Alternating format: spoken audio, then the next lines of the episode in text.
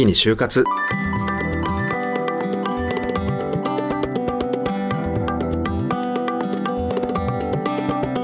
きに進もう羅針盤ラジオ。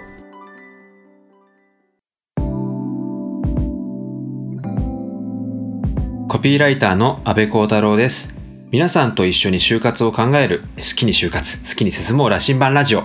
今回もゲストをお迎えしてお送りします、えーフレッシュな学生さんをお迎えいたしました大学1年生のりなさんですりなさんこんにちはこんにちは。よろしくお願いいたします。よろしくお願いします。あの、本当に初めて大学1年生の方を、この好きに就活にお招きしてお話しする機会でもあるので、お話を伺えることをとても楽しみにしてました。はい、ありがとうございます。ありがとうございます。あの、今、はい。大学にはどれくらいの頻度で通われてるんですか？対面授業は一つもなくって、え？そうか、ないのか。ない。だから大学に通ったのも健康診断とお学科のみっていう感じなんですね。今大学に行ったことが。そうか、そしたら、やっぱり引き続き、このリモートで講義受けたり、課題を、まあ、それで提出したりみたいな感じなんですね。はい。一応月曜日から土曜日まで授業はあって課題を出して出席という感じです。はいい、や、クラスメートの方との交流とかっていうのもあったりするんですか、普段は結構 SNS のつながりで、うんその履修とか課題の相談をしたりとかするんですけど、うん。一回健康診断はいはい。に行く機会があってはい。でその時は結構もう喋ろうと思ったんですけど、うん顔も SNS とかでうん。あのトップガンの印象しかなくって声かけるにもわかる。らない状態であまり話すことができなかったんですけどねその10月の下旬ぐらいに一度学科ガイダンスっていう、うんうん。あのまた集まりがあって、うんその時には悔しさをバネにというかいろんはいはないことを話すことができました。そういう会えるタイミングとかを逃さずに、はい。ちょっと勇気出して声かけてつながらなくちゃっていう感じですよね。そうですね。もう話せないってなっちゃうんで。そうですよね。友達とつながりたいというか、こう関係を作りたいっていう時にね、あの SNS を活用されてるってさっき教えていただいたんですけど、主にやっぱりツイッターなんですか？SNS は。そうですねツイッターでまず人をすっごいたくさんフォローしたりして、うんそこから仲良くなった子は LINE を交換したりだとかあとはいはいインスタグラムの方で顔はうん。見れる子とかもいるので、うん。結構使い分けてる感じがします。そうですね。うん、そのメディアの特性によってね多くの方とつながる時はツイッターで、まあ、もっと仲良くなったら LINE とかねインスタとかっていう風にうんうん役割がありますもんね。はい、うん。好きに就活好きに進もう。羅針盤ラジオ。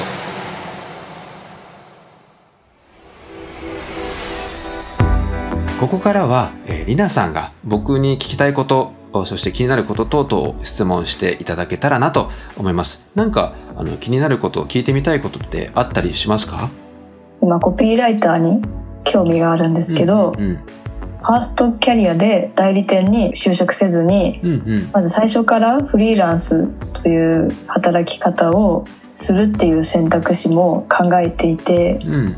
安倍さんのご存知のコピーライターでそのような方はいらっしゃいますか？そうですね。あのそういう方ももちろんいらっしゃいますね。コピーライターって試験や検定があるわけではないので、あの私コピーライターですって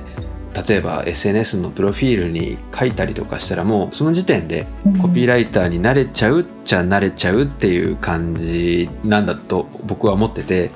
むしろ自分でねそうやって宣言していく大事さもあると思うんですね。その上で大事なのってコピーライターって自分自身がこうコピーを書きたい書きたいと思ったとしても相手の方ありきというかとにかくなんか伝えたいことがあるんだって言ったらやっぱり作家になればいいしコピーライターって相手の方がいらっしゃって、でそこのコピーを自分でこういうふうにしたらどうですかとか提案したりとか一緒にメッセージを作っていくっていう仕事なので共同作業というかいい意味で相手ありき自分ありきの仕事だなと思うんですね。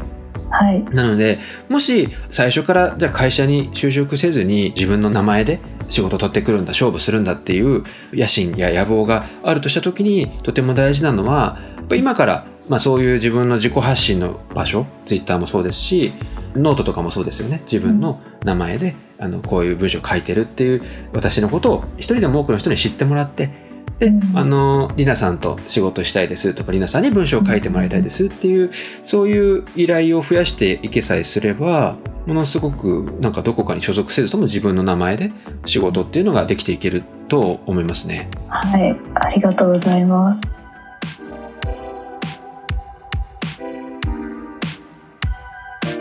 コロナのことがあったことによってよりなんかこう社会とどうつながっていくかっていうのをみんな一人一人が考えなくちゃいけないななんて僕も思ってたりとかする中でいい意味での寄りかかれる場所をたくさん増やしていくっていうのが大事でもちろんりなさんには大学のお友達もいらっしゃるし、はい、SNS でつながった他大学のねそのつながり1年生の人のつながりもできていくだろうしコミュニティとかそういうところの学びの場で出会う人たちもいらっしゃるだろうし、そういうような出会い出会いを増やしていくと、いろんな情報だったり考え方っていうのが皆さんにこう入ってくると思うので、そういういろんな人の価値観に触れる中で自分は何を選択していくかっていうのを選んでいけるととてもいいし、なんかその選択肢があることによって、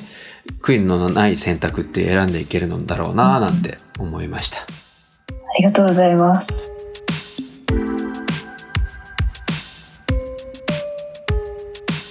他になんか聞きたいことはありますか？と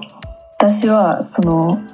自分が一度好きになったものに対してすっごく深くハマれたりはするんですけど、うん、